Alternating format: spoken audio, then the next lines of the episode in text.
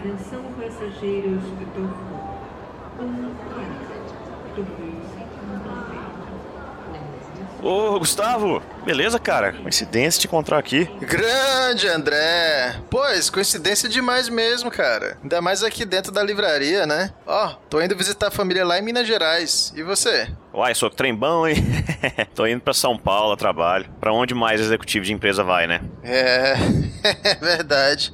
Mas e aí, você tá pensando em comprar o que aqui na livraria? Suspense, ficção, alguma biografia? Nada, cara. Tô procurando livros sobre recursos humanos, acredita? Tô com uns problemas lá na empresa. Queria ver se achava solução, ou pelo menos uma parte dela aqui, na, alguma leitura legal. Ah, tá, entendi. Assim, você tem certeza que você tá procurando o lugar certo? Você não prefere dar uma olhada assim nos artigos científicos, uma coisa assim mais embasada? Pô, tem um amigo meu da UNB que faz pesquisa nessa área e ele diz que tem muita produção de qualidade. Até tentei já por esse caminho aí, mas só acredita em mim. A produção pode até ser de qualidade, mas definitivamente não fala sobre o que eu preciso. Olá, seja muito bem-vindo ao Pessoas e Organizações, seu podcast quinzenal sobre gestão de pessoas e comportamento organizacional. Sou Felipe Cortes, da Capital Federal. O RH na universidade não é o mesmo das grandes corporações. Olá pessoal, tudo bom? Eu sou Diogo Fonseca de Brasília e olha, eu sempre preciso de um mapa para me orientar nos estudos em gestão de pessoas, porque com tanta informação hoje em dia, acadêmica, profissional, me perco muito fácil. eu acho que isso aí vale para quase tudo. É. Bora para a sessão de recadinhos. Oh!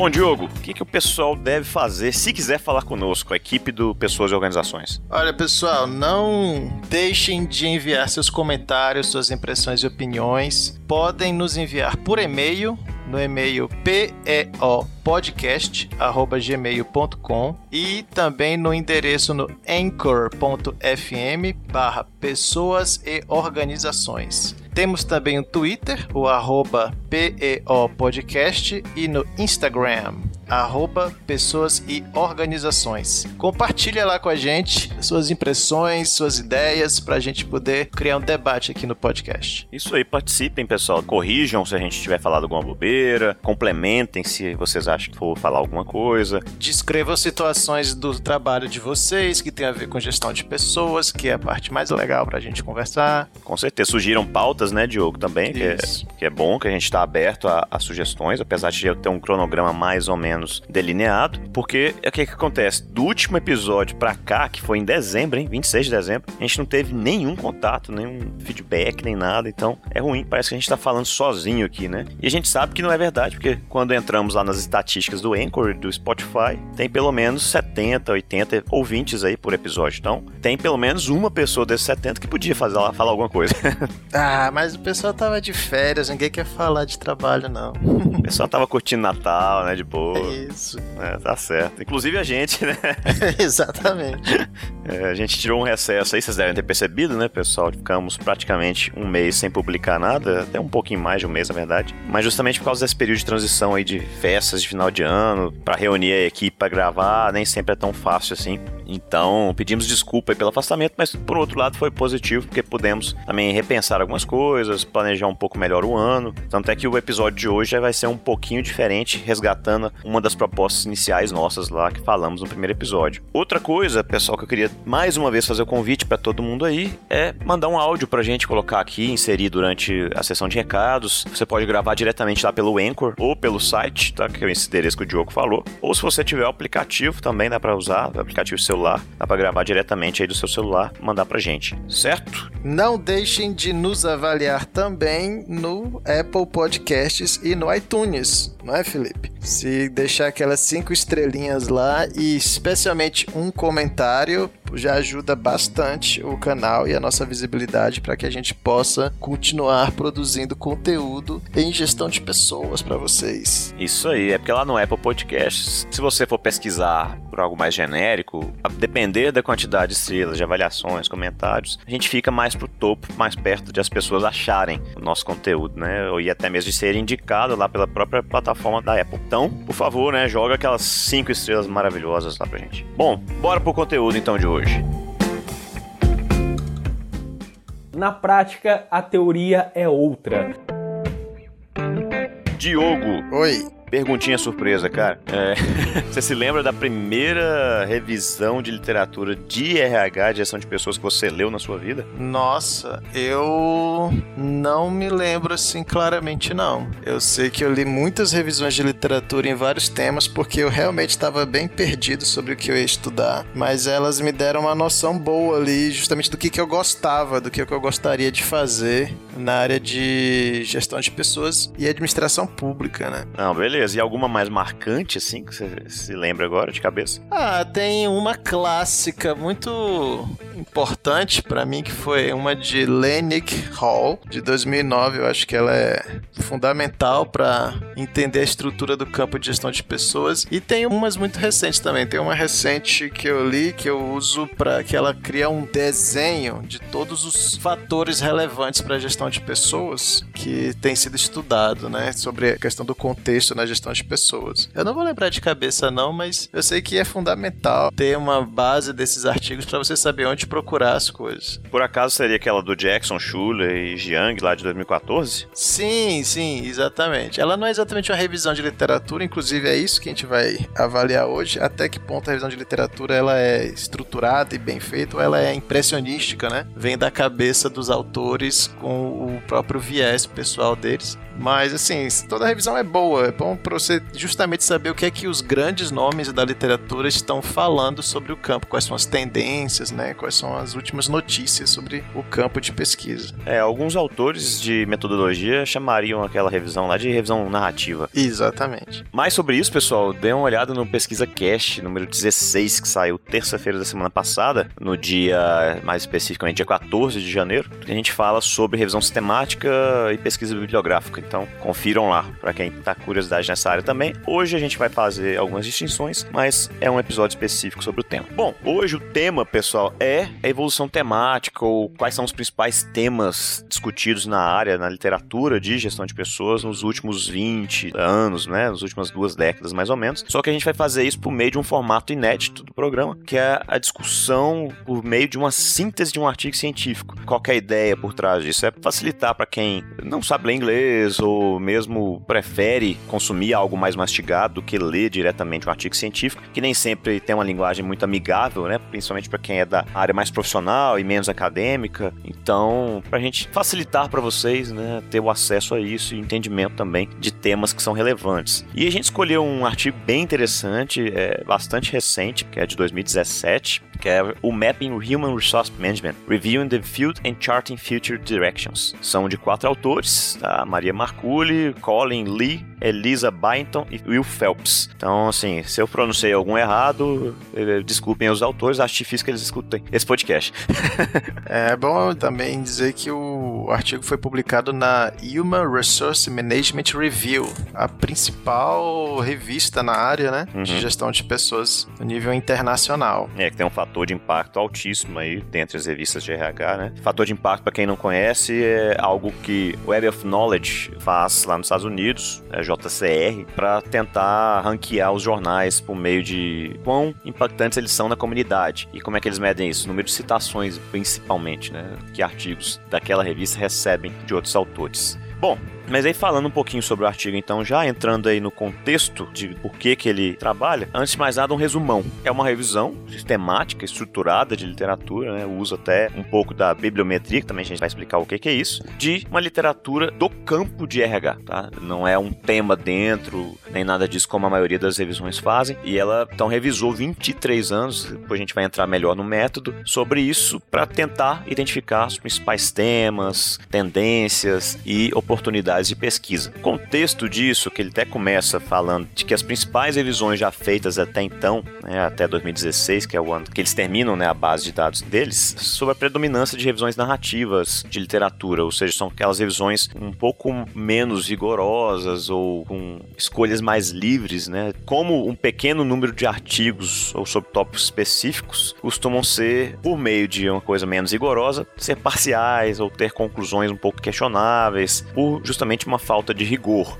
como a gente sabe, em ciência, né, quando você segue um, um método, você precisa ter alguns cuidados para que você tenha uma pesquisa que seja depois reprodutível, e você tenha validade, enfim, tem alguns critérios aí para que você tenha uma produção científica de verdade. Então eles começam com meio que essa crítica, né, e falam que essa parcialidade toda muitas vezes gera feudos de pesquisa, né, são grupinhos de pesquisadores que sempre falam pelo mesmo tema, esforços de pesquisa redundantes, né, ou seja, tem pessoas falando da mesma coisa de formas diferentes confundindo os leitores e os profissionais da área depois, além de perda de chances de você ter mais de um tópico pesquisados em conjunto ou conversando entre si. O que mais, Diogo? É, eu acho interessante que ele deixa claro que, em geral, uma revisão de literatura, em média, vai ter ali seus 50 artigos, no máximo, né, que os autores vão discutir. É, e, sim, 50 artigos não é nem um décimo, assim, da produção corrente de gestão de pessoas.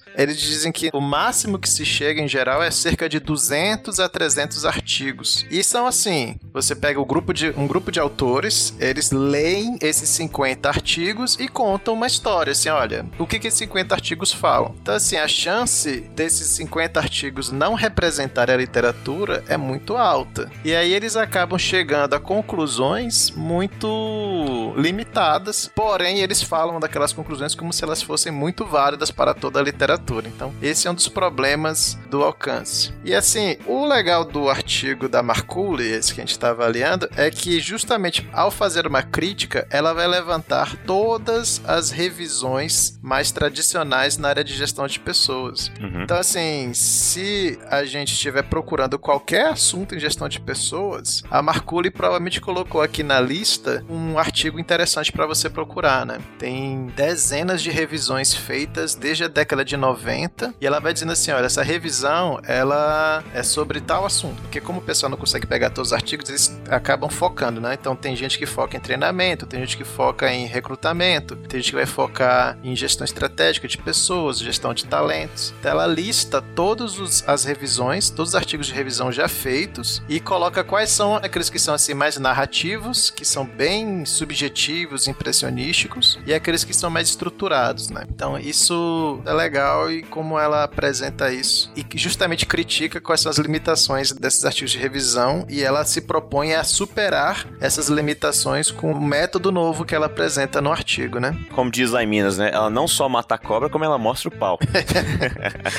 Exatamente. Então ela faz a crítica às revisões, mas aponta quais são as revisões e por que, que ela está criticando, né? Quais são as falhas de cada uma das revisões e também reconhece o mérito, pelo menos parcial, né, dessas revisões que de qualquer forma podem contribuir, né, para principalmente para você achar problemas de pesquisa para depois continuar uma agenda. Só que o grande problema é, à medida em que você interpreta do seu ponto de vista como autor, isso por si só já é muito subjetivo. Então ela propõe que seja feita uma revisão um pouco mais estrutural, com você tente eliminar mais um pouco a, a parcialidade ou a subjetividade nessas análises, né, para que você tenha um retrato um pouco mais fiel do campo. Uhum. E é aí que entra o objetivo dela e a proposta de revisão, né, desse artigo específico. Bom, e aí, como eu disse, ela usa alguns como se fosse uma bibliometria, mas ela chama de mapeamento científico, mas no fim das contas são, no fim das contas ela faz uma bibliometria, uma revisão sistemática de literatura estrutural ou estruturada com o uso de bibliometria. O que, que seria isso? É quando você analisa uma parte da produção científica ou literária de um campo, usando principalmente questões quantitativas para avaliar isso, né, por meio de estatística ou é, inferências matemáticas, de uma forma mais estruturada possível, que você tenha como analisar isso depois por meio de agregados. O Diogo pode até complementar um pouco mais essa fala. É, assim, ela utiliza uma técnica que foi criada pelo pessoal de ciência da informação, que é a bibliometria. Então, quem trabalha com gestão da informação vai tentar classificar qualquer conjunto de conhecimentos de forma quantitativa. Então, você vai dizer qual percentual de produções abordando quais tipos de assuntos, você vai fazer uma análise de o quão citado é aquela obra, o quanto que ela está distribuída. Quando você aplica na área de ciência, né, você fala em cientometria, que é você estudar o progresso científico com base nessa mensuração e quantificação de indicadores bibliométricos, né? Então você pode apontar quais são os métodos de pesquisa mais comuns, quais os países que mais pesquisam, em quais locais as pesquisas são realizadas, quais são as variáveis, o fator de impacto, por exemplo, é uma medida bibliométrica. Então a proposta dela é sair dessa avaliação subjetiva e usar de bibliometria, que é o uso de indicadores, para poder revisar a literatura de gestão de pessoas. E aí ela faz isso com uma revisão que ela chama de estrutural, né? Que é esse método do mapa científico. Uhum. E aí até entrando, aproveitando a deixa aí, os objetivos dessa pesquisa, né? Para que que ela faz isso? Né? O que que ela quer com isso? Primeira coisa, como o Diogo falou, é revisar estruturalmente o campo. Né? E isso significa que ela vai não só contar uma historinha, mas também identificar as recorrências né, de tópicos e, além disso, as relações entre esses tópicos, sempre quantificando para sumarizar uma vasta quantidade de materiais, porque você vê um campo tão produtivo quanto o RH, gestão de pessoas, e pegar 23 anos disso, imagina a quantidade de artigos. Daqui a pouquinho a gente vai falar quantos foram. Além disso, o segundo objetivo, proporcionar a mais rigorosa descrição da estrutura intelectual do campo até o momento, ou seja, como as pessoas fazem pesquisa em gestão de recursos humanos, em gestão de pessoas. Ambiciosa, hein? pois é. E descrever como detectar oportunidades de pesquisas futuras. Tem um trechinho do artigo que é bem legal. Não vai dar tempo de a gente explicar aqui, mas depois leiam para vocês terem noção. Ela fala como você olhar dentro do mapa que ela vai disponibilizar. Isso é interessante. Elas disponibilizam a base de dados deles depois dentro de um software e elas explicam como utilizar este mapa para que você consiga achar oportunidades de pesquisa ali. E por fim, identificar uma lacuna de literatura acadêmica, mas não pura, e sim relacionada ao que os profissionais gostariam de ler, de saber, né? Ou seja, quem atua na área de recursos humanos ou os grandes gestores de organizações, o que, que eles gostariam de que a academia pesquisasse, mas que a academia não pesquisa. Por isso que a gente fez a brincadeira aí na sketch, tá? Bom, o método então pode ser chamado de bibliometria ou de revisão sistemática, estrutural. Eles chamam de mapeamento científico e também chamam de revisão estrutural, mas no fim das contas, se você seguir o rigor que eles seguiram, e o que importa é isso, o nome que você vai dar é, o menos importante. tá? E o software utilizado é o VozViewer. As bases que eles acessaram, primeiramente, foi o Web of Science, que é uma grande base, né? Tipo, para quem não conhece aí as bases internacionais, é tipo periódicos da CAPES, mas com muito mais conteúdo. E aí depois eles passaram para os jornais de nicho, ou seja, os jornais específicos de RH, para verificar se alguma coisa que não estava no Web of Science eles achariam nos jornais diretamente. E aí como é que eles usaram as buscas? Selecionaram os escritores HR, né, que é Human Resource, SHRM, que é Strategic Human Resource Management, HRM, que é Human Resource Management. Além disso, também as, as palavras, né, literais, Human Resource e Personal Management, com um asterisco no final de, cada uma delas para poder pegar qualquer sufixo que venha depois dessas palavras. E aí, como a gente já comentou, os artigos a serem selecionados estavam no período de 93 a 2016. E aí, como resultado, depois das filtragens que eles fizeram, tá, chegaram a 12.157 artigos. Mais do que 200, né? é bem mais que do era o máximo. é, é. O que eles falaram que as revisões que manejiam muito, né, tinha 200. eles dobraram a meta, né? dobraram infinitamente, né? Quando alcançaram, dobraram de novo. Exatamente. Depois que eles tiveram esses artigos na mão, eles começaram a, a, trabalhar em cima deles. E aí a primeira coisa foi identificar os tópicos primários, os títulos e nos resumos por meio desse software VozViewer. Então, é como se o software varresse os títulos e resumos em busca de termos mais recorrentes. Né? E aí ele destacava o termo quando tinha pelo menos 10 ocorrências dentro desses 12.157 resumos e 12.157 títulos. Após achar esses tópicos, depois a gente vai falar ali mais pra frente, foram 1702 identificados, você tinha então a codificação. Aí foi uma parte que talvez tenha um pouco mais de subjetividade, porque foi para mão de juízes. São pessoas especialistas em RH que tentaram filtrar os tópicos a partir de quatro grandes escolhas, né? São os comos, ou seja, como aquela pesquisa foi feita, né? Quem, o que e onde, para classificar os tópicos a partir desses quatro olhares aí, dessas quatro perspectivas, tá? Tanto é que você der uma olhada no artigo, tem tabelinhas por categorias temáticas depois que classificam justamente dessa maneira os 1702 tópicos. Feita essa classificação aí por juízes, eles começaram a identificar as co-ocorrências dentro desses 1702 tópicos e também dentro né, do como, quem, o que e onde, para tentar agrupar. Poxa, beleza, tem 1702 tópicos, mas 500 e poucos falam mais de um tema maior, mais abrangente e assim por diante, foi quando eles chegaram nas categorias temáticas ou nos clusters, que é o nome que eles utilizam lá. Como a gente vai ver daqui mais para frente, foram cinco clusters, que foi o agrupamento né, desses tópicos por similaridade. E por fim, isso eles tratam mais adiante no artigo, mas já que a gente está falando do método aqui, já adiantamos disso, eles comparam esses resultados com artigos publicados em uma revista mais voltada para o público praticante ou profissional de RH. Essa revista foi a HR Magazine, né? aqui no Brasil a gente tem a, a revista da Associação Brasileira de RH, também tem a HSM Management, que alguns leem aqui, etc. Mas enfim, eles pegaram essa revista por ser uma revista muito lida, com a maior base de assinantes dos Estados Unidos. Né? E aí eles compararam com 6.114 artigos dessa revista para saber se tinha qual o gap, né, ou a lacuna das publicações acadêmicas frente às publicações voltadas para o público profissional. É tipo comparar aqui no Brasil nossos artigos científicos com a Você SA, por exemplo. Imagina o tamanho do gap, a diferença que vai ser entre uma coisa e outra. Vai ser estrondoso, porque é mais ou menos aquela pegada, né? A administração, ou mesmo a psicologia organizacional, são ciências sociais aplicadas. E aí, poxa, se é para ser aplicada, por que, que a gente não está vendo o interesse de quem quer consumir isso de verdade, né? É mais ou menos essa a ideia dos autores aí. Na prática, a teoria é outra. Bom, e os resultados, Diogo?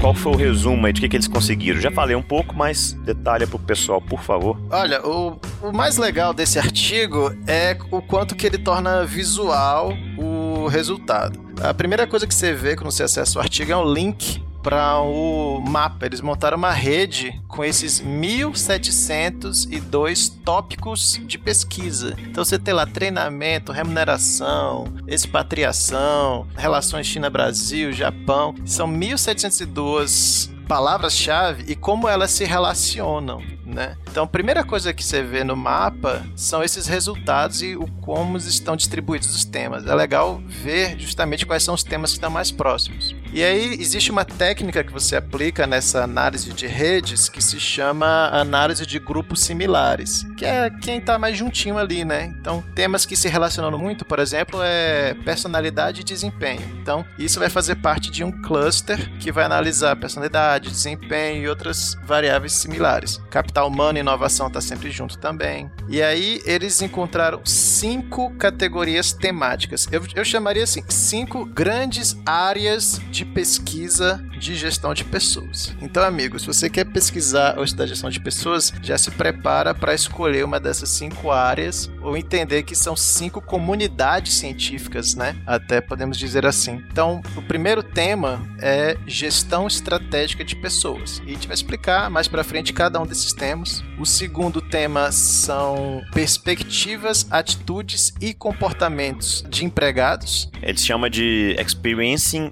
Human Resource Management, né? HRM. Isso, que é, seria tipo assim, vivenciando o RH, que é como as pessoas reagem, né?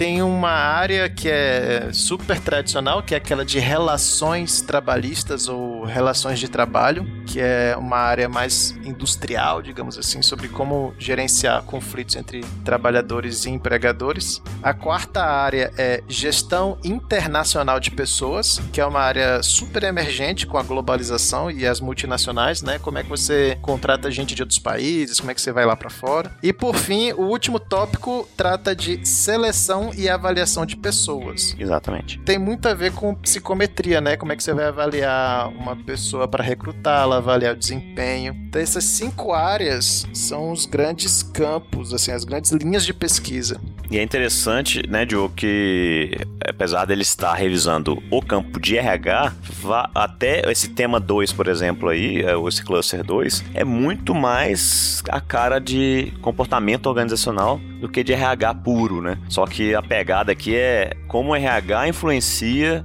as variáveis de CO. É, acho que é por isso que acabou aparecendo na revisão dele. Uhum, pois é. E assim, o legal é que poucos estudos de revisão fornecem o banco de dados que eles usaram, né?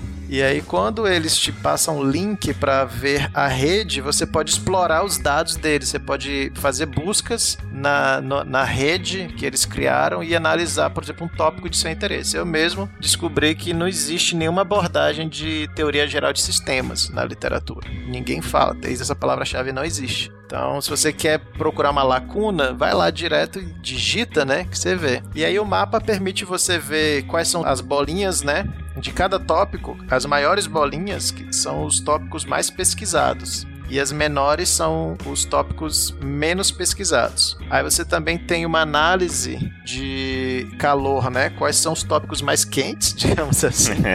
Hot topics. Hot topics, trending topics, hashtags mais importantes, e aqueles que ninguém tá falando neles há muito tempo. Por exemplo, o treinamento tá esfriando. Ele é o mais pesquisado, só que ele ultimamente tem sido menos pesquisado. E outros tópicos estão crescendo, como questão da internacionalização de empresas né, e gestão do desempenho. Então você tem essas questões. Ele também te dá uma análise de quais os tópicos são os mais citados. Então, não é porque um tópico é muito estudado que ele é influente. Tem muita coisa que é estudada a rodo, mas ninguém liga para isso.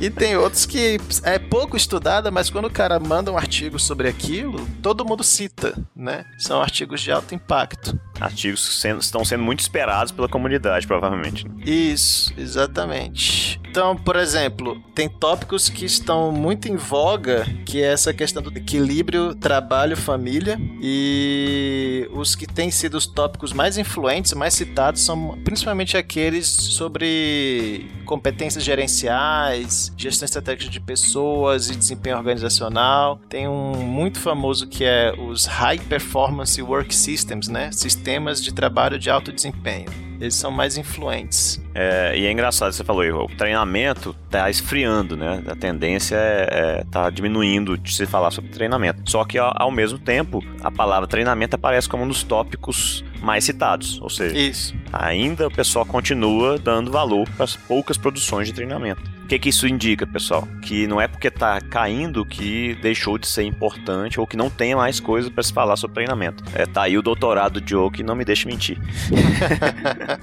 A tentativa, né? Pois é, então uma outra análise legal de fazer é assim, quais tópicos aparecem sempre juntinhos, que nem eu mencionei antes, desempenho individual e personalidade, e tópicos que deveriam estar juntos, mas quando você olha lá no mapa, ninguém pesquisa isso junto. Então, por exemplo, ninguém pesquisa a relação entre recrutamento e estratégia organizacional. Uhum. E outra impressionante, ninguém faz análise de desempenho individual e desempenho organizacional. São de literaturas diferentes, né? Desempenho desempenho individual fica no tópico 5, que é avaliando pessoas, e desempenho organizacional fica no tópico 1, que é gestão estratégica de pessoas. Polos opostos. E inclusive usam fundamentos teóricos diferentes, métodos de pesquisa diferentes, indicadores diferentes, né? Você não consegue nem fazer um artigo conversar com outro muitas vezes. Mas todo mundo diz que o desempenho organizacional depende do individual. Ah, mas ninguém prova, né?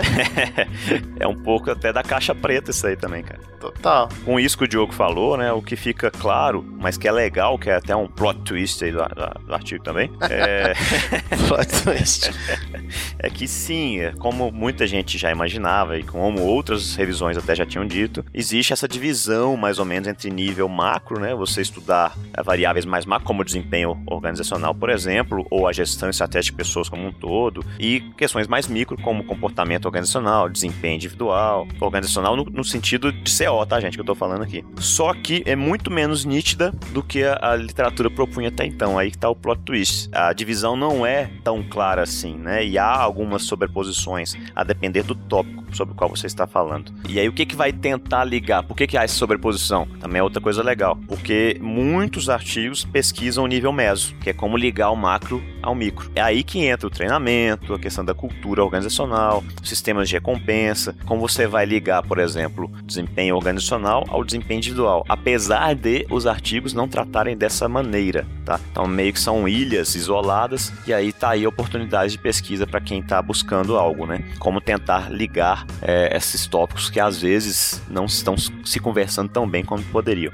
É, e prova que as práticas de RH, que é o nível meso, né? Elas realmente interligam o indivíduo e a organização, né? Elas que fazem um elo entre os interesses organizacionais e individuais. É, por mais que pareça óbvio, né? Muitos pesquisadores não enxergam isso ou não mencionam, né? E aí, uma coisa legal também, mas que já era esperado, é sobre exposição parcial entre o cluster 1, que é a gestão estratégica de pessoas, e o cluster 4, que é a gestão de pessoas internacional. É, por que é esperado? Porque normalmente, né, quando se fala de ir estudar a multinacionais, por exemplo, né, ou seja, uma organização chinesa que tem uma subsidiária em outro país, né, como as práticas de RH nesse outro país devem ser adaptadas ou não, né, para que você tenha sucesso lá, para que você não tenha um, um impacto cultural tão grande na hora de implementar. E aí, óbvio que isso tem também uma ligação com os objetivos organizacionais da empresa. Se uma empresa ela está expandindo, é porque aquilo faz parte da sua visão de futuro, que é que ela quer aquilo para tentar ter melhores resultados. E obviamente as suas decisões de RH num outro país são com certeza para que os seus resultados lá naquele outro país não demorem a chegar. Então se espera nessa sobreposição entre as, os dois clusters aí. E com relação àquela lacuna da produção científica face aos interesses dos praticantes que a gente comentou, né, a comparação com os 6 mil e poucos artigos da HR Magazine, eles identificam 100 eu disse isso mesmo, gente. 100 tópicos em que há uma grande lacuna entre a produção do campo, da academia e o que a galera que pratica RH gostaria de ler. E aí, esses 100 tópicos, eles indicam os 7 que são mais urgentes de você suprir essa lacuna. Daqui a pouquinho mais abaixo a gente vai detalhar quais são. Agora a gente vai falar um pouquinho de cada um dos clusters ou das categorias temáticas, né, das cinco. E aí, pessoal, a gente vai sempre tentar seguir uma estrutura para que você em casa aí ou no ônibus, no trabalho, seja lá onde for que você esteja escutando, você saiba até mesmo se você quiser pular para o que você quer ouvir diretamente. Então, o tópico número um, que é a gestão estratégica de pessoas, estratégico HRM. O dois vai ser perspectivas, atitudes, comportamentos de empregados, ou como eles chamaram de experience em HRM. O três será relações com empregados, ou Employment Relations. O 4 é a gestão de pessoas internacional, ou International HRM. E o 5 que vai ser seleção e avaliação, que é chamado de Assessing People. Então nós vamos procurar sempre falar quais foram os objetivos dos artigos dentro de cada um desses clusters, quando houver disponível lá no artigo as abordagens mais utilizadas nesses artigos, exemplos de tópicos, tá? E vamos falar um pouquinho também de provocações ou de agendas de pesquisa que os próprios autores propõem dentro de cada um desses clusters, certinho? Pois é. Antes de entrar nos tópicos, é interessante ver que o artigo ele fez uma comparação exaustiva desses cinco campos, né, dessas cinco áreas de pesquisa. Então é legal porque ele vai te trazer de cara quais são os cinco artigos mais influentes em cada área. Então, na área de gestão estratégica de pessoas, qual é o artigo master, assim, que você, é imperdível que você leia para entender a área. E assim por diante, né? Ele cita muito Kaufman na parte de relação de trabalho, o Deller e Dodge, que criou basicamente as abordagens de gestão estratégica de pessoas, e assim por diante, né? O pessoal da avaliação falando muito dos testes de personalidade. E eles também dizem quais journals, quais revistas científicas eles tendem a ser publicados, os artigos de cada área, quais são os principais assuntos, quais são os tópicos, quais são os tipos de análises estatísticas que eles normalmente aplicam, os níveis de análise, em quais locais, se é numa empresa pública, privada, qual é a tendência de cada um dos campos de fazer a aplicação. Isso é um ótimo exemplo do que a bibliometria faz, né? que é reduzir essa imensa complexidade de informação para tópicos simples, com critérios simples de comparação, para você ter uma ótima noção de como a literatura se estrutura. Né? Exatamente. Então você tem aí, gente, um prato cheio para você justificar suas pesquisas, montar o seu problema de pesquisa, até mesmo saber onde buscar a literatura para fazer o seu referencial teórico, caso você esteja pesquisando. Se você for profissional da área de RH, você já sabe também quais artigos, quais journals podem ser mais úteis para aquele problema prático que você está vivendo no dia a dia. Né? Então, tem aqui material para você se esbaldar. E economizar horas e horas de pesquisa no Google. Exatamente. aqui é o Google profissional acadêmico de RH.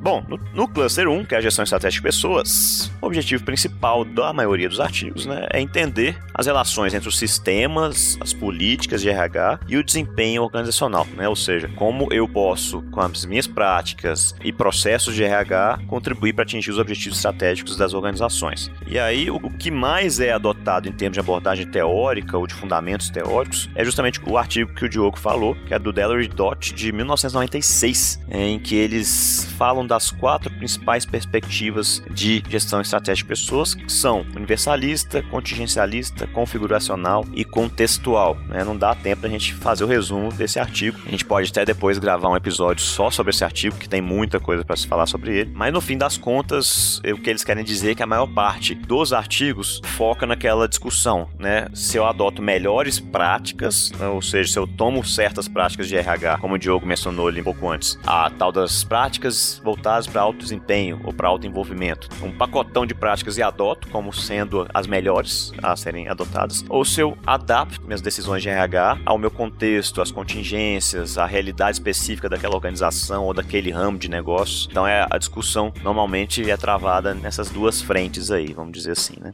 É, isso aí inclusive é uma das partes de sobreposição com RH internacional, porque eles vão justamente se perguntar, ok, essa é a melhor prática nos Estados Unidos, mas se eu for para o Oriente Médio, será que essa é a melhor prática eu tenho que me ajustar às práticas de lá? Então esse é um dos pontos que as duas teorias se tocam, né? Analisar justamente como quanto que você vai ter práticas universais na organização ou quanto que você vai especializar os RHs conforme os contextos, né?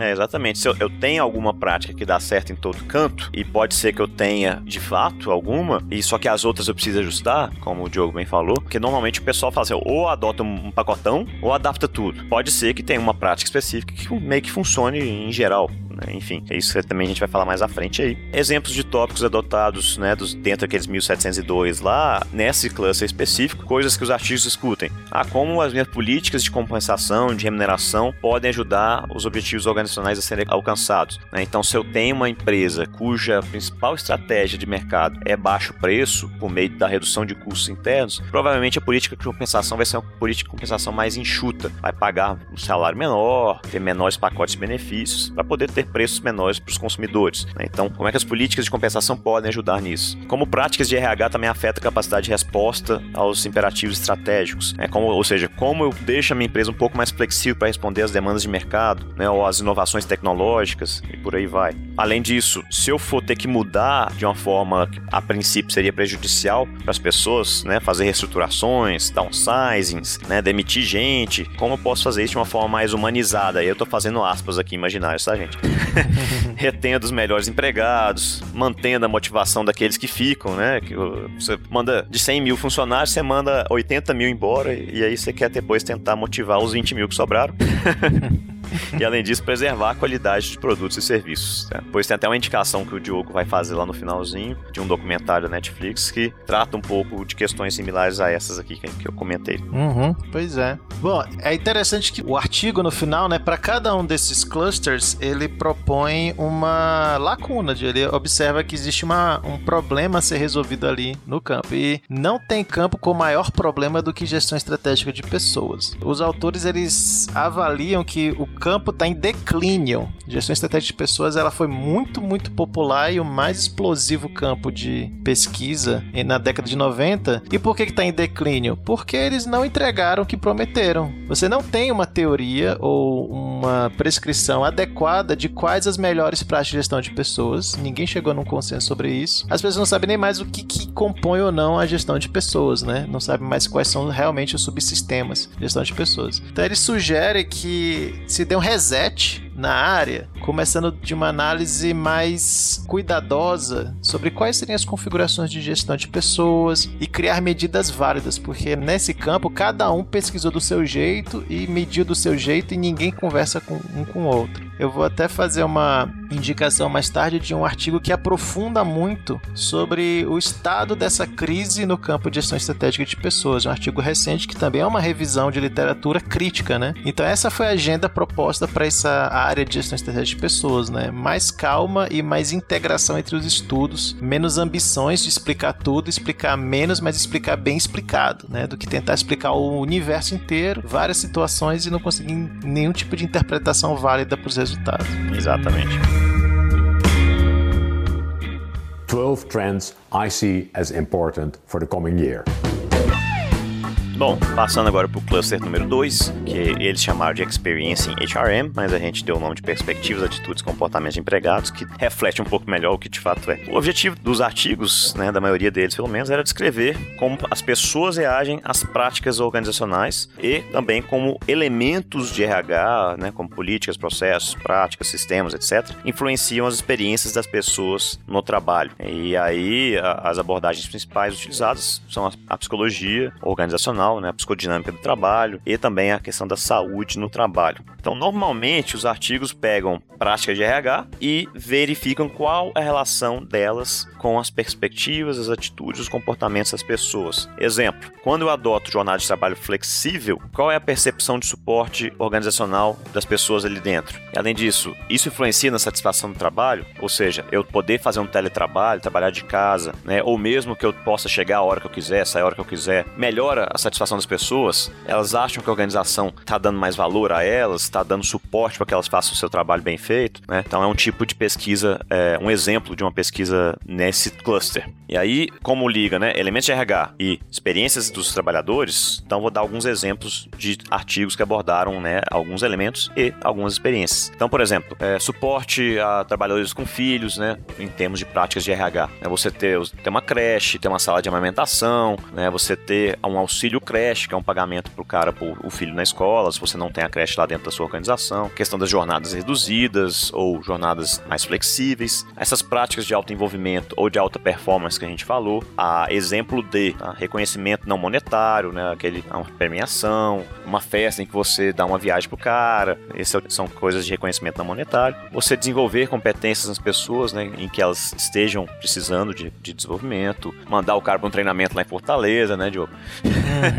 Exato. Compartilhar informações com as pessoas desde o nível mais baixo até o nível mais alto. Então, isso são exemplos de elementos de RH que são estudados para saber se tem impacto nas variáveis micro, né, nas variáveis individuais. E as variáveis individuais que são usadas, né, alguns exemplos são o estresse, né, a justiça ou injustiça organizacional, equilíbrio trabalho e vida pessoal, que, o, que até o Diogo comentou, que é um dos hot topics aí, né, que está sendo muito estudado. Questão do envolvimento e do comprometimento, parecem ser a mesma coisa, mas na literatura há diferença conceitual. Depois, quem tiver interesse, a gente pode indicar aí literatura sobre isso. Questão da moralidade também e da lealdade, né? A moralidade no sentido de que algumas escolhas de RH que eu possa implementar nem sempre são moralmente bem aceitas, vamos dizer assim, né? Você tem uma questão ética envolvida muitas vezes dentro de RH também. E a lealdade, né, dos, dos empregados que lá estão. Outra abordagem que é menos pesquisada, né, a mais tradicional é essa. Pega uma variável macro, né, ou meso, aliás, e compara com uma variável micro e veja se dá ligação entre as duas, né, se, se um afeta a outra. É bem na pegada do pessoal de psicologia organizacional do trabalho, né? Inclusive, provavelmente uma pessoa que quiser estudar isso muito a fundo vai ter que entrar na pós de psicologia e não na de administração, porque é lá que o pessoal realmente tem o ferramental para analisar isso daí com mais propriedade. Normalmente você usa construtos e, e variáveis já muito bem definidos pela literatura, né? Que já tem escalas prontas e compara com alguma outra coisa que alguém não tinha comparado ainda, ou já tinha comparado, mas num contexto diferente, né? E a maioria dessas pesquisas são de abordagem quantitativa ou quali-quant. Então meio que tem um esqueminha pronto já de fazer na psicologia. E uma abordagem um pouco menos adotada por esses artigos dentro desse cluster é verificar como as variáveis individuais são influenciadas pela maneira como uma política de RH, que é algo maior, né, que são as filosofias de RH que a organização adota, né, como essa política é implementada, divulgada e interpretada pelos trabalhadores e o efeito sobre isso, né, sobre esse pacote da política, sobre as variáveis individuais. É uma variação das demais, mas é utilizando algo mais macro mesmo, que é a política de RH. Uhum. É legal que ele chega à conclusão que, no fundo, não é nem muito o conteúdo da prática, ela só tem que fazer sentido na cabeça das pessoas. Se a prática ela tem a ver com as necessidades do ambiente de trabalho, as pessoas tendem a aceitar se ela for bem comunicada e fizer muito sentido sentido na cabeça delas. Não pode ser simplesmente jogada, como a gente sabe, né? Normalmente é feito assim, alguém faz uma norma, joga e pronto, as pessoas que se virem para entender para que que serve, como funciona. Se as pessoas não entenderem para que que serve, como funciona, elas vão ignorar, né? E esse é um dos resultados que essa abordagem mostra do processo de implementação. Igual quando a gente tá na escola, tá na universidade, algum professor chega lá, ó, vocês têm que aprender isso aqui. Você fala, pra que que eu vou usar isso? Você pode até aprender ou decorar aquele negócio, mas provavelmente nunca mais vai lembrar daquilo. E não vai dar valor também. Bom, em termos de provocações aí para esse cluster número 2, tem um negócio que chama Black Box do RH, né, o caixa preta do RH, que sempre foi meio que um mistério ou algo a ser perseguido aí, o santo graal das pessoas que pesquisam gestão estratégica de pessoas, que nada mais é que descobrir como eu ligo as políticas de RH aos resultados organizacionais. O que que acontece, né, o, ligar o ponto X ao ponto Y, ou seja, muitas pesquisas indicam o seguinte, ó, se eu adoto determinadas práticas de RH, tenho melhores resultados, né, ou se eu adoto gestão estratégica de pessoas bem adotado, eu tenho resultados melhores. Mas o como, né, ou seja, o que que liga essa mudança lá embaixo com uma, um melhor resultado para a organização ainda é muito pouco reconhecido, vamos dizer assim. Então você, ah, vou adotar treinamentos com base nas lacunas de competências que eu identifiquei. Beleza. Aí eu invisto 600 mil reais a mais ali por ano em treinamento e tenho um, um incremento de resultados de 5% ao ano. Tá, mas foi o treinamento de fato que me levou esse 5%? E se foi, todos os 5% são dos treinamentos que eu investi? E como esse treinamento levou de fato ao resultado. Então, isso é a caixa preta aí que muita gente tem buscado né, descobrir. Até tem um pouco a ver com o cluster número 1 um também de gestão estratégica de pessoas. E assim, também dizer qual tipo de treinamento, como foi. Às vezes foi só alguns treinamentos,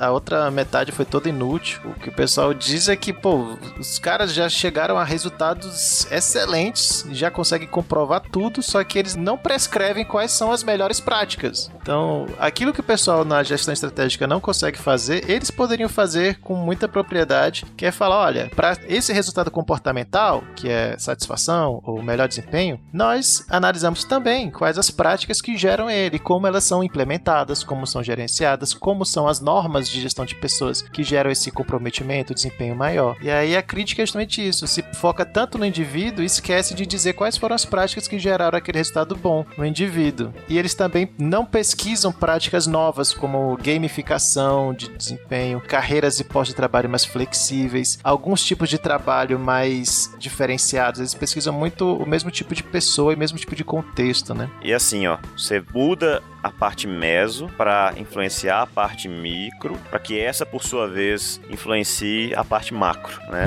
É, o mapinha. A lógica é essa. Só que, como uma coisa vai do ponto A ao ponto B, depois pro ponto C, muitas vezes é um mistério. Ou se sabe, mas não se tem certeza do mecanismo por trás. E aí, por isso que tem a ver com o cluster número 2. É esse caminho de volta do micro pro macro que às vezes fica meio nebuloso. E aí a, a agenda proposta deles, ou a provocação que eles fazem no artigo é o seguinte: como podemos usar o que já sabemos, com resultado, né, resultados das pesquisas anteriores, para gerar ou identificar novas práticas de RH que valham a pena serem estudadas ou implantadas nas organizações. Exatamente. Cluster número 3, Diogo. Cluster número 3, o mais tradicional, o que fundou a área de gestão de pessoas, relações de trabalho. Esse é um cluster que é irmão da gestão estratégica de pessoas, é o irmão oposto. Ele tem como objetivo analisar o conflito entre a organização e os empregados ele parte da premissa de que esses interesses de empregados e empregadores são inevitavelmente opostos. Então, a primeira abordagem assim, fundamental do campo é justamente essa, uma abordagem pluralista. Existem interesses diversos e plurais na organização que nem sempre convergem, né? E ali você tem que ter uma resolução desse conflito. O pessoal da gestão estratégica de pessoas, eles têm uma perspectiva chamada unitarista que é, não, organização e empregados têm o mesmo interesse, que é de aumentar a produtividade e crescer para que todos cresçam juntos. O que é bom para a organização é bom para o empregado. Isso é uma premissa da gestão estratégica de pessoas, por quê? Você quer alinhar o perfil dos empregados à estratégia organizacional. Esse alinhamento é uma perspectiva unitarista. Relações de trabalho ele é muito crítico a essa perspectiva da gestão estratégica de pessoas, inclusive enxerga as teorias de gestão estratégica estratégica de pessoas como uma forma de você tirar mais do empregado sem pagar de volta, né? É uma forma de ampliar a exploração dos empregados. Por isso, eles também têm uma abordagem um pouco de teoria crítica em alguns pontos. E o foco principal dos tópicos, né? Os principais temas que eles vão abordar é justamente a sindicalização, os efeitos da sindicalização, como ela ocorre, por que ela ocorre, os possíveis mecanismos de negociação e comunicação com empregados, as práticas de gestão de pessoas que geram benefícios intangíveis aos trabalhadores e condições de precarização do trabalho. A gente, inclusive, viu nos nossos episódios 3 e 5 do nosso podcast, a gente falou do Enampad e do SEMEAD, né? Se a gente lembrar bem, esses são tópicos que têm sido muito destacados ultimamente. A precarização do trabalho, a chamada uberização, né? O Cluster 3 está com tudo aqui no Brasil. Isso, esse é o cluster do momento aqui no Brasil. Tá todo mundo publicando sobre essas alterações nas relações trabalhistas. E aí a, a área usa muito de uma ótica econômica e legalista, né? De analisar as leis de trabalho e como elas alteram as práticas de gestão de pessoas. Então, nesse sentido, ele tem uma pegada de teoria institucional também, que é analisar quais são os elementos ambientais da sociedade, do governo, né, que vão limitar ou influenciar as minhas práticas de gestão de pessoas. Então, eles estudam muito os governos, né, nessa linha de pesquisa e esses processos de influência do governo nas práticas de gestão de pessoas, né? É, em termos de provocações, eles, apesar de serem muito breves, sugerem que esse estudo mais fundamentado na teoria institucional, né, a partir da estrutura de leis e normas de trabalho, seja aprofundado, que muitas vezes é meio que deixado de lado pelos praticantes e pelos escritores, pesquisadores de RH, essa parte do direito, da ciência política, né, e como essas coisas interferem na realidade do RH, que interferem muito, sobretudo se você estiver falando de setor público, e então se aproximar, fazer pesquisas conjuntas entre psicologia, administração e direito, ciência política, né, então para ganhar mais riqueza teórica para avaliar melhor os resultados, ou pelo menos de uma forma mais fidedigna, como essas coisas acontecem e influenciam na realidade organizacional em relação a recursos humanos, né? bem como também acrescentar ah, os estudos de política organizacional, né? que é algo que a gente tem buscado aqui no, no Brasil, é, lá no nosso grupo de pesquisa, né, Diogo, pesquisar principalmente como é, as questões políticas se ligam ou influenciam ou atrapalham ou ajudam os recursos humanos no setor público especificamente, né? Exatamente. Não ignorar que existe um papel político muito importante da área de gestão de pessoas, que as pessoas normalmente esquecem. Ou seja, a gente já estava aí na vanguarda desde 2013, 2010, sei lá, pesquisando o que, o que agora ele está provocando aqui para as pessoas fazerem, ó.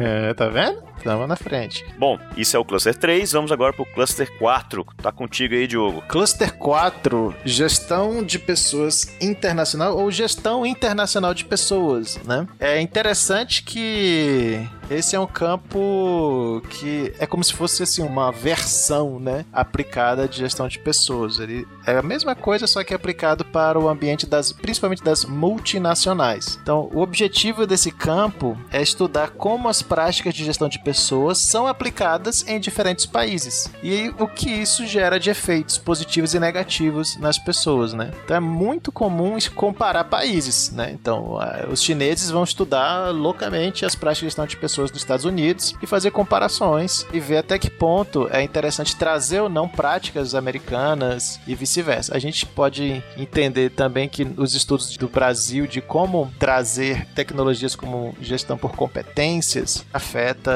como é que seria essa transposição de tecnologias internacionais como gestão por competências para o contexto brasileiro. Ó, podemos pegar até o exemplo atual do governo federal que está buscando em Portugal fazer o benchmarking para sua reforma administrativa administrativa que está sendo proposta aí, né? Isso, isso de certa forma é escopo da gestão internacional de pessoas, porém ela foi criada a partir das multinacionais. Às vezes a multinacional tem uma sede num país e tem uma subsidiária em outro, e aí como é que você faz? Porque lá são outras leis, outra cultura, e aí é justo que você adote dois sistemas diferentes de carreira, por exemplo, ou de gestão do desempenho, quer dizer, ah, na matriz o sistema é mais justo, tem mais benefícios. Por quê? Porque a lei permite e porque a empresa que é assim. E aí, na sua subsidiária, você não tem oportunidades, você não tem acesso à gerência, você não tem políticas de qualidade de vida, né? Ou a lei do país é diferente, né? Você tem benefícios que você tem que conceder, ou restrições que você que tem que aplicar, né? Por exemplo, como a questão das horas de trabalho, né? Enfim, porque você precisa. No multinacional é muito comum você precisar de um cara que esteja no mesmo fuso horário que a matriz, né? Só que isso lá já tá de madrugada. Então, como é que você faz, entendeu? É engraçado que são detalhes, mas que para os pesquisadores faz muito sentido tentar avaliar justamente as melhores formas de equilibrar essas diferenças entre os países.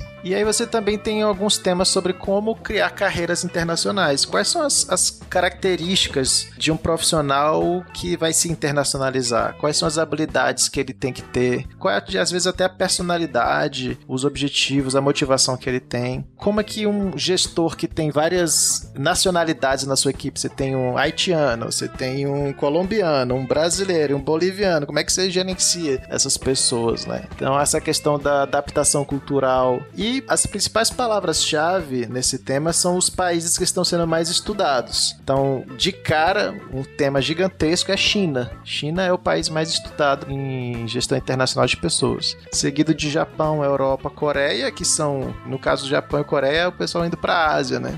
e tem aumentado os estudos com relação à Rússia, à África, Oriente Médio e América do Sul, que talvez seja. As, as, eles têm duas ideias. Talvez seja o maior número de pessoas estudando isso nesses países, querendo comparar práticas desses países com o mainstream, né, os Estados Unidos, ou talvez esses países estejam economicamente, né, se você pensa bem um pouquinho de BRICS aí, esses países sejam justamente os emergentes, né? A Índia é muito estudada também, né? É, verdade. Aqui na América do Sul, o Brasil, né, várias companhias brasileiras que estão se internacionalizando. Já vi alguns artigos, né, nessa área de gestão de pessoas, estudando como subsidiárias de empresas brasileiras se adaptam a culturas europeias ou americanas, por exemplo. Pois é, e essa área só tende a crescer, né? Com o aumento da globalização e as diferenças, a ascensão da China, isso só vai crescer. Então é, é uma linha de pesquisa super promissora e se você pensar bem, aqui no Brasil ela é relativamente fraca para o tamanho que ela tem lá fora. Então a gente devia estudar mais isso. Uma coisa que é bem legal que tem sido falado também nesses artigos é a questão da expatriação, né? Se você manda profissionais da matriz ao abrir uma nova filial em outro país, por exemplo, para treinar as pessoas que estão lá, né? Que cuidado você deve ter em relação à gestão de pessoas? Você manda só o cara, você manda a família dele, você dá uma ajuda de custo pro cara residir lá, ou você constrói um, um, alojamento, se o cara vai ter algum bônus por ficar fora do seu país um tempo, enfim, uma série de decisões que você tem que fazer, né? Até na, naquele documentário que nós vamos indicar, a China abriu uma empresa nos Estados Unidos e mandou 2 mil funcionários chineses para lá para ficar pelo menos dois anos treinando os americanos, né? Então, o número de expatriados que você tinha e tem que lidar em termos de política e gestão de pessoas com isso, né?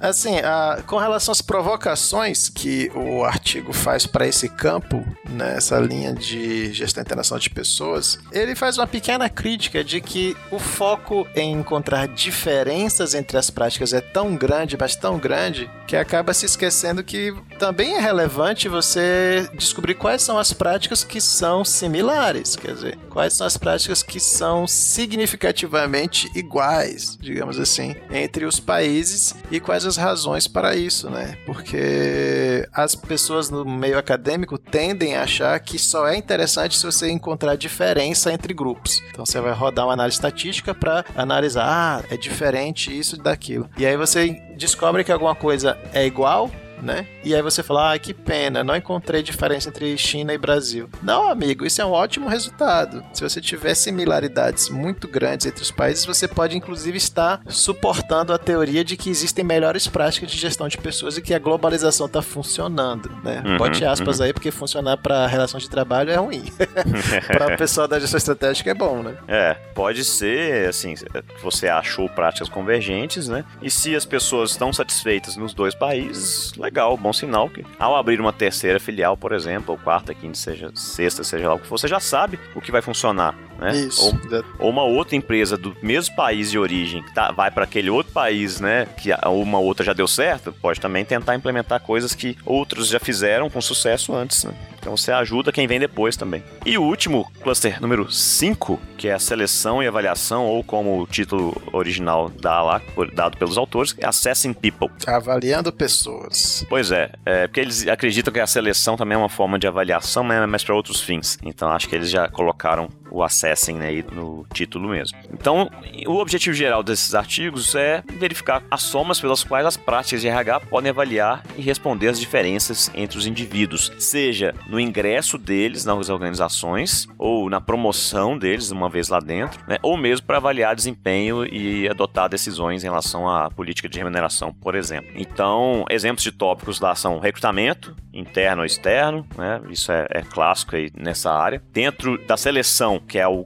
talvez seja o tópico mais constante, mais presente. Como eu otimizo o procedimento de seleção para que eu tenha o cara no lugar certo que eu desejava, de acordo com aquele perfil. Validade dos testes e os instrumentos utilizados. Né? Então, os testes psicológicos, testes mesmo de personalidade, que às vezes se aplica, ou instrumentos como entrevistas, né? Quais são as melhores técnicas para se utilizar na hora de entrevistar as pessoas, e o que, que funciona mais, o que, que não funciona. Como essas escolhas de seleção podem potencialmente né, é, significar também discriminações contra mulheres, minorias étnicas, imigrantes, pessoas com deficiência, né? Ou seja, se eu adoto determinados critérios, pode ser que eu esteja deixando de lado uma camada da população específica. Né? Na parte de avaliação de desempenho, o que é mais falado são os sistemas adotados para isso, né? as estratégias de feedback adotadas pelos gestores, como os avaliados reagem né, às técnicas de avaliação de desempenho e aos seus resultados.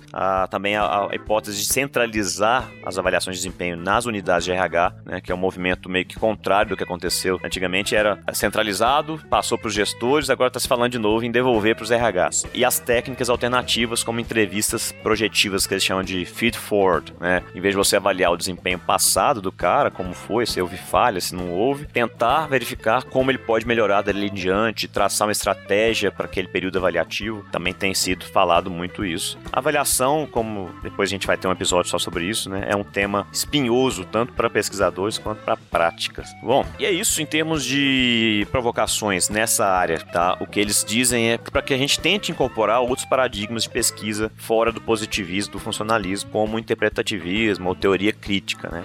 Ou seja, tentar ver mais o lado das pessoas que estão sendo selecionadas ou que estão sendo avaliadas. E aí, com isso, avaliar melhor as consequências políticas e sociais no meio disso tudo. Né? Então, por exemplo, se eu dou mais poder ou retiro poder de um gestor sobre sua equipe, quais as consequências disso para os empregados ali dele, né, para sua equipe? Porque quando você sistematiza demais a gestão do desempenho, você praticamente dá para o gestor o jeito que ele tem que avaliar. O maior desafio é você retirar a subjetividade e os vieses. Só que se você tira a subjetividade, você sistematiza e deixa tão objetivo que o gestor ele não vai ter nenhuma margem, digamos assim, para recrutar quem ele quer e avaliar as pessoas como ele quer. Então você amarra demais o gestor. E aí você tira poder dele e aí o que, que o gestor vai fazer? Vai resistir, não vai gostar. É, e a equipe também pode ser que não goste de ter aqueles critérios de avaliação ali tão rígidos, né? Sendo que o gestor é um cara de boa, que é avaliar de uma forma diferente e tudo mais, que a relação entre líder e liderado ali é uma boa relação, né? Então, você também tira a flexibilidade, né, da equipe e do gestor tratar daquele tema do jeito que eles gostariam que fosse. É, mas aí tem que ter um equilíbrio, porque às vezes é o contrário. Se o gestor puder ser subjetivo, ele vai prejudicar. Sim. E aí as pessoas vão querer um processo mais objetivo e mais imparcial. É, que aí entra a política, né? O cara só avalia bem aqueles que são amigos, também pode acontecer. E ao mesmo tempo, se eu flexibilizo, além dessas questões políticas que podem entrar e sociais, tem também a questão da justiça organizacional, né? A equipe do lado do outro gestor é avaliada rigidamente. A equipe do gestor X já não, já é mais solto o negócio. E aí você gera aquela sensação de justiça ou de injustiça, né? Como a gente comentou também lá atrás. É, por isso que é espinhoso pra caramba isso e sempre vai ser. Por isso que tem empresa que não tá avaliando mais, tá desistindo de avaliação de desempenho, né?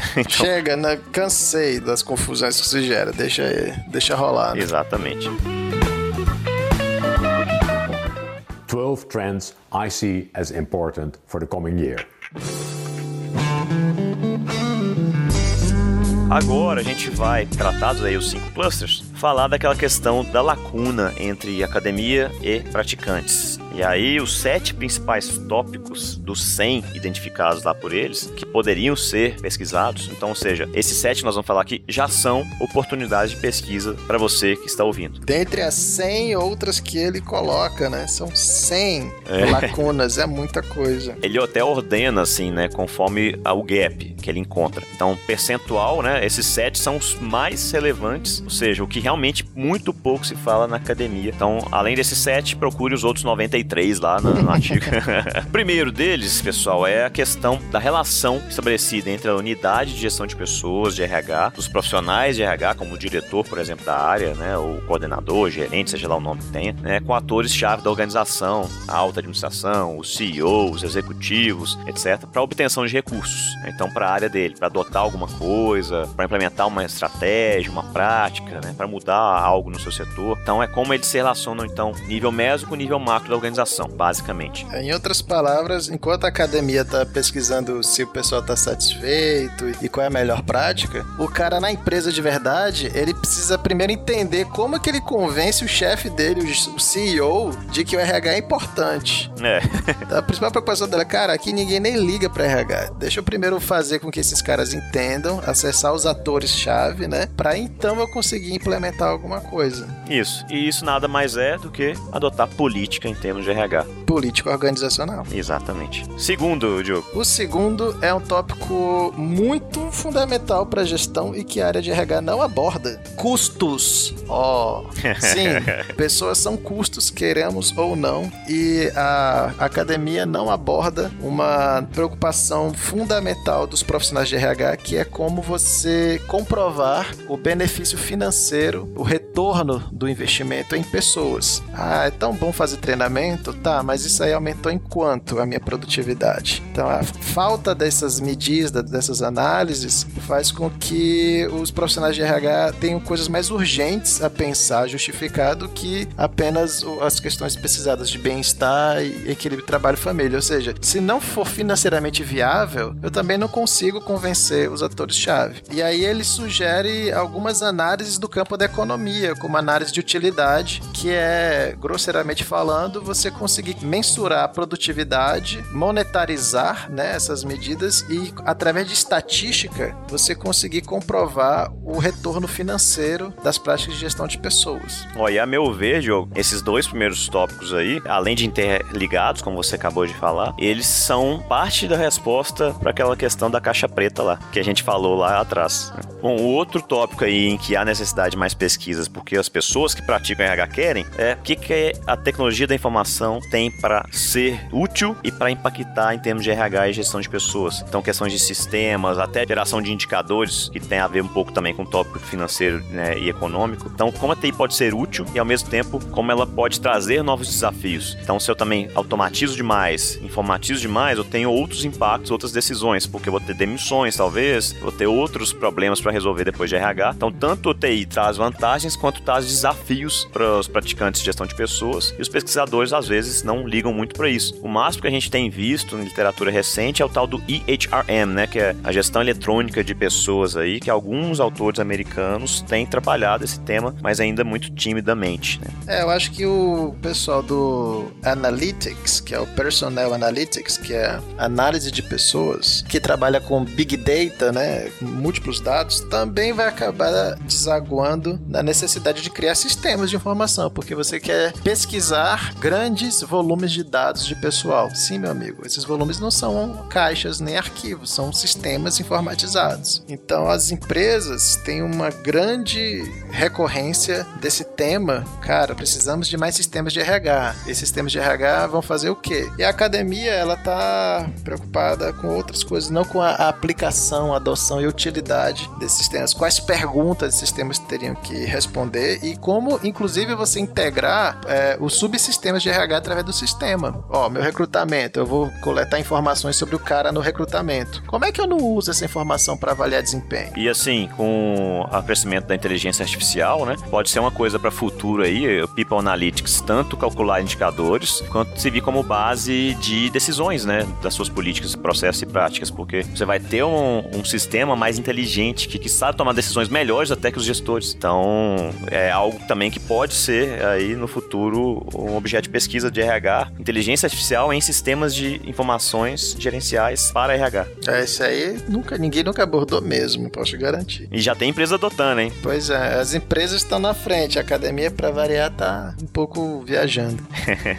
é porque é muito difícil, né, adotar com todos os passos que a gente tem para produzir, acompanhar, né, a evolução fática das empresas, né? Uhum. Bom, e o quarto? Bom, quarto tema, ele expressa a preocupação dos profissionais de RH com a comunicação interna. Como você vai criar o envolvimento dos empregados através de comunicação corporativa. Você pode falar um pouco daquela velho termo, né, que pouco a gente usa, que é marketing interno, né? O marketing interno e também a questão de desenvolver skills, né, habilidades nos profissionais de RH para que eles se comuniquem bem tanto com empregados quanto com os atores-chave que a gente falou lá em cima. Uhum. E inclusive algumas práticas de dar voz aos empregados, né? Ter uma ouvidoria interna, você ter um canal para que os funcionários possam reclamar, ou de colegas, ou do trabalho, se sentirem ouvidos. Às vezes você não vai resolver, mas só do cara conseguir desabafar já ajuda muito. É ter um canal de transparência também, né? Para que eles possam acompanhar decisões estratégicas, saber o que está acontecendo na empresa, né? Que a gente até falou em outro ponto aí, que é o compartilhamento de informações. E aí a preocupação dos profissionais é,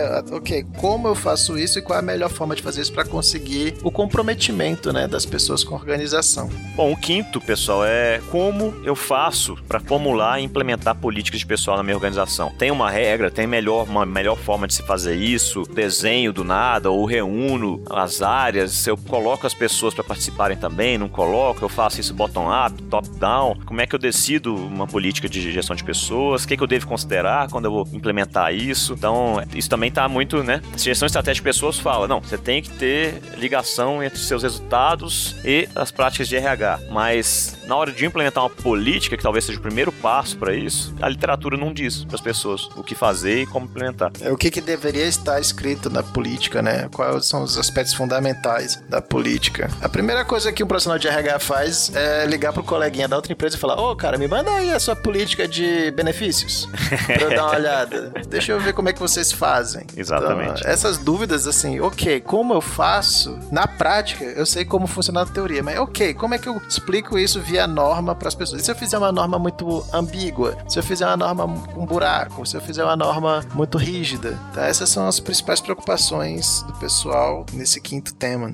E o próximo? O próximo é a mesma coisa, só que no nível maior: legislação. Assim, gestão de pessoas nunca deixou de ter aquele lado DPzão, né? Departamento de Pessoal. Você tem que respeitar a legislação. E um dos maiores problemas que os praticantes encontram é como você vai estruturar essa parte de atendimento, de compliance, digamos uhum. assim. Então, compliance é muito relevante porque você tem fiscalizações, você tem impostos, você tem a parte contábil e financeira, que se ela não for bem feita, como diz um artigo que eu gosto muito, para ser estratégico, o RH tem que saber ser DP. Se isso não tiver organizado, não adianta querer ser estratégico, você erra pagamento. A organização está usufruindo das coisas que a gestão de pessoas faz, mas está ao mesmo tempo tendo um monte de custo para rever pagamentos errados, processos equivocados, processos judiciais por conta de coisas mal feitas. Isso, tem uma grande preocupação com a questão judicial, a judicialização das questões trabalhistas. E até que ponto essas leis então vão afetar as práticas de RH, né? Você vai fazer uma prática de RH que vai ter um risco depois de você ser processado, como por exemplo desvio de função. Então, desvio de função é um, um assunto super quente na literatura de praticantes, no serviço público. E quem pesquisa isso? Não vejo ninguém pesquisando isso.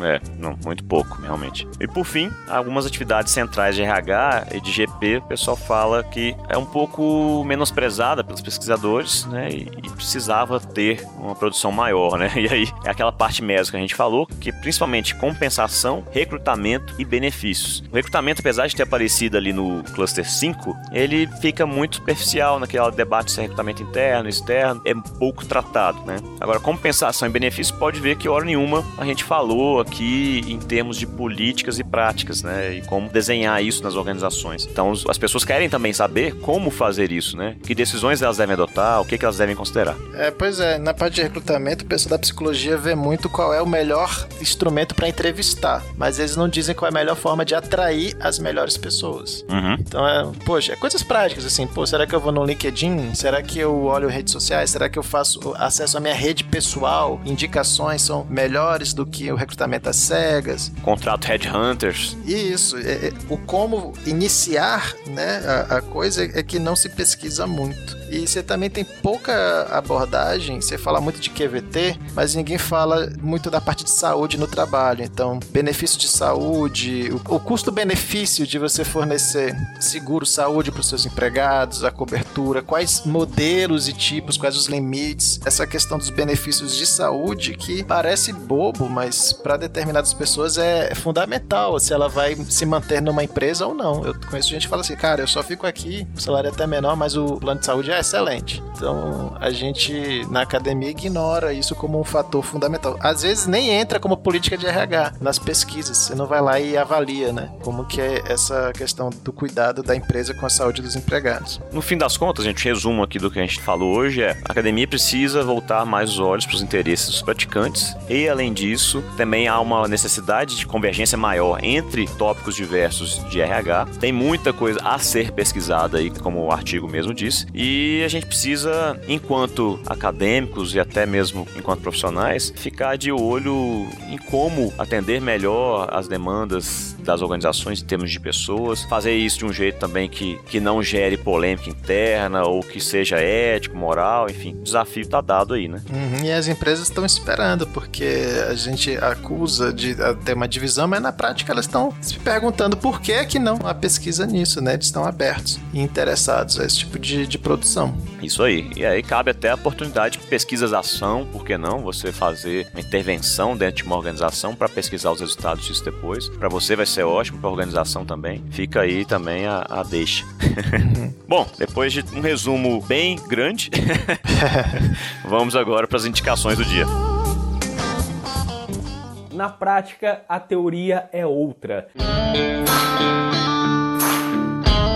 Diogo, vi que você trouxe um punhado de indicação aí, pode começar. Nossa, com tanto assunto para discutir nessa revisão, né? Teórico, prático e tal, eu trouxe algumas formas de expandir essa pegada de bibliometria para o ambiente nacional, esses temas que a gente estudou. E eu tenho também uma indicação de um filme, que é um documentário que eu vou fazer já já. Então, a gente tá vendo uma tendência a revisões de literatura mais sistemáticas, né? Como essa bibliometria marcante e divisora de águas que a gente revisou da Marculi e colaboradores. É, o uso dessas técnicas de rede está se tornando mais comum. No Brasil, a gente faz muita análise de redes de autores, né? Quem contribui com quem. Eu vou sugerir aqui, então, por uma questão de ser muito recente, uma bibliometria na área de gestão de pessoas que analisa as bibliometrias nacionais de gestão de pessoas. Então, assim. Meta-análise total. É uma meta-bibliometria. Então, assim, é, é legal porque ela começa com um breve histórico da gestão de pessoas no Brasil. E, assim, para quem quer, se interessou, meu amigo, se você quer fazer uma revisão de literatura bacana hoje em dia para ser aceita, ninguém tá aceitando menos do que uma revisão sistemática. Talvez você não vai fazer uma análise de redes, mas é interessante você conhecer quais as novas técnicas que estão sendo utilizadas na literatura. E eu acho que esse artigo, por ter uma linguagem mais simples, acessível, ser nacional e ser de 2020, ele traz algumas dicas de técnicas que podem ser utilizadas na bibliometria, por exemplo, nuvem de palavras, né? É análise de, de co-ocorrência, de journals, de quem é o, a pessoa que mais produz na área, e também acaba trazendo conclusões para você que quer fazer aquela revisão de literatura mais atual. Então, também traz temas, rumos, agendas e lacunas do RH no Brasil. Então achei legal. O artigo ele se intitula Saturado, maturado ou em ascensão? Por qual caminho permeiam as bibliometrias da área de gestão de pessoas? É, o Brasil ele é criativo nos títulos, né? E esse é um artigo da Carla Veloso Coura e colaboradoras. Está publicado na revista de Carreiras e Pessoas e é desse ano, 2020, para começar bem o ano aí com uma revisão bacana, bem mais atualizada. É bem legal. A gente até conhece algumas das autoras aí, né? Uhum, exato. Bom, uma segunda indicação de artigo que eu vou fazer, já que esse artigo que a gente fez da Marcolheira é bem acadêmico, assim, se quem quiser se aprofundar na crise da gestão estratégica de pessoas, eu recomendo fortemente o artigo da Corinne Boom, Dani Hartog e David Lepak. David Lepak é icônico, né, nessa área de gestão de pessoas. E eles fazem uma revisão sistemática dos sistemas de gestão de pessoas e como eles são mensurados. Saiu no Journal of Management de 2019. É lindo o artigo. 40 páginas de destrinchamento de todos os erros metodológicos, lacunas e problemas teóricos que a gestão estratégica de pessoas enfrenta hoje e como a Marculi coloca, que fez com que ela entrasse em um certo descrédito e precisa se reinventar. Então, quem quer pesquisar nessa área de gestão estratégica de pessoas, você vai encontrar muita lacuna e muita referência interessante sobre como resolver essas lacunas nesse artigo internacional da Corine Boom, certo? Isso aí. E tem um último artigo que você trouxe aí também, né? É, baseado no que a gente viu no SEMEAD, eu não pude deixar de lembrar de um artigo sobre as relações de trabalho, se referindo a esse cluster, né? A versão nacional desse cluster, ela é, é relativamente rica e tem um pessoal na USP que produz muito sobre essas questões trabalhistas. E aí eu lembro que lá no SEMEAD tinha um artigo do professor Wilson Amorim, que ele é uma, uma revisão de alguns dos principais artigos de relações de trabalho e faz um ensaio sobre como a, as teorias de recursos humanos não estão né, se relacionando com os problemas clássicos de relações de trabalho. Então, o nome do artigo é Gestão de Recursos Humanos e Relações de Trabalho no Brasil, um ensaio sobre uma relação incompleta. Então, assim, justamente da mesma forma que é interessante pesquisar artigos recentes sobre cada cluster, no Brasil esse seria um ponto de partida legal para quem quiser ter uma noção de como é que é a literatura de relações de trabalho nacional. E então tem três artigos aí, pessoal, para vocês darem uma lida e complementarem as avaliações que foram feitas aqui hoje, né, sobre o campo de RH nos últimos 23 anos, certo? Agora para coisa mais pop, tem uma indicação de um documentário Netflix aí que é muito bom, hein? Muito legal. Bom, pra gente sair um pouco da pegada acadêmica e ligar a TV e dar uma relaxada, tem um excelente documentário indicado ao Oscar, inclusive, esse Oscar que vai acontecer agora em 2020. E surpreendentemente ele foi produzido por. produzido assim, financiado pela, pelo casal Obama, né? A Michelle e o Barack Obama agora são cineastas, eu acho. o filme documentário se chama American Factory. Em português é Indústria Americana.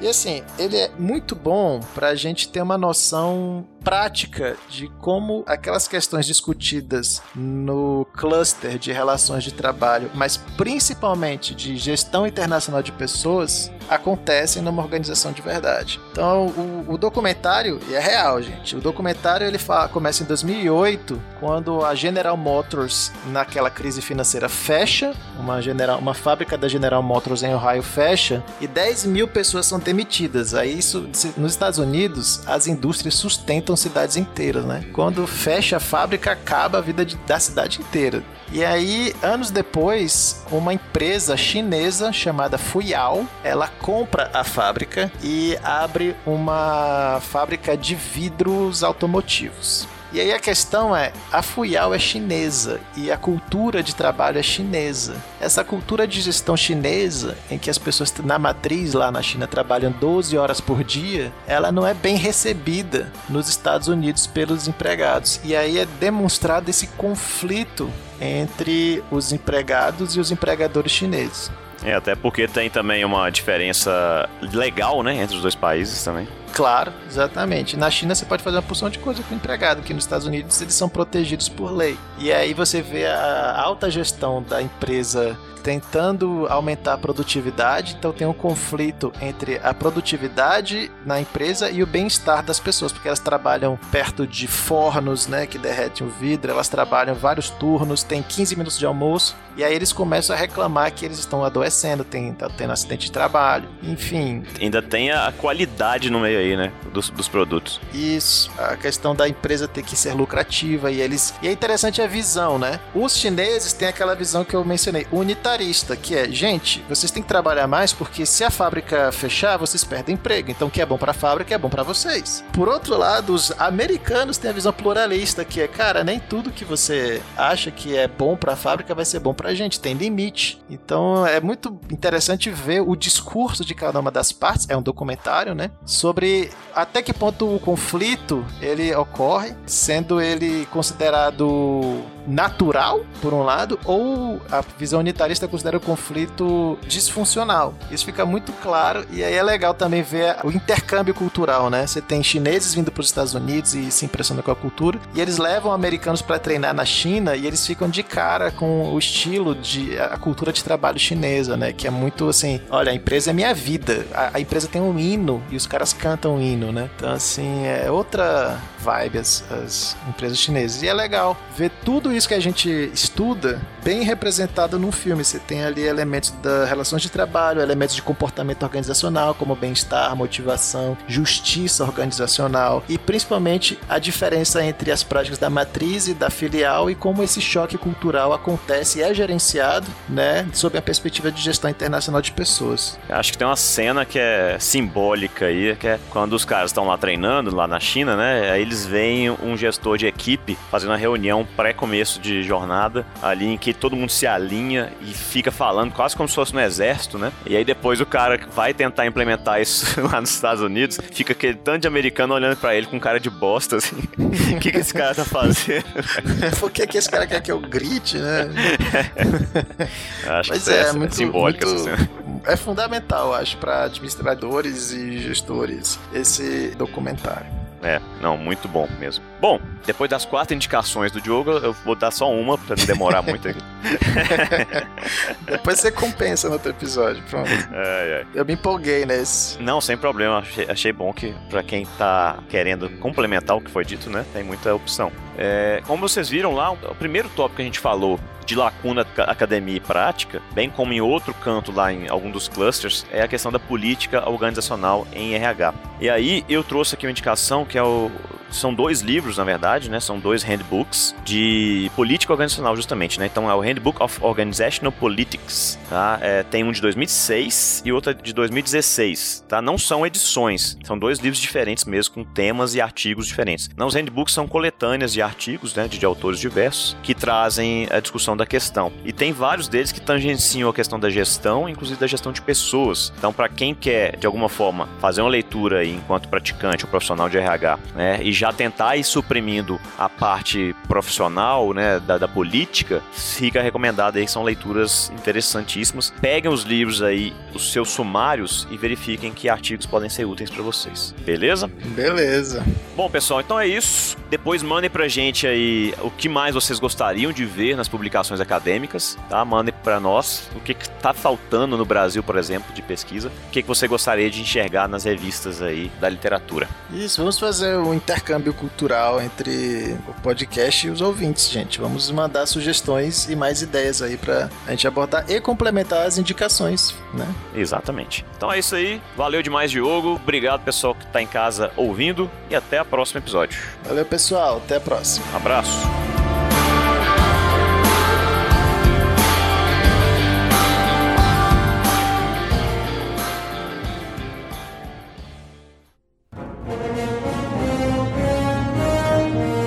Este episódio foi editado por Atelas, soluções em áudio para podcasts.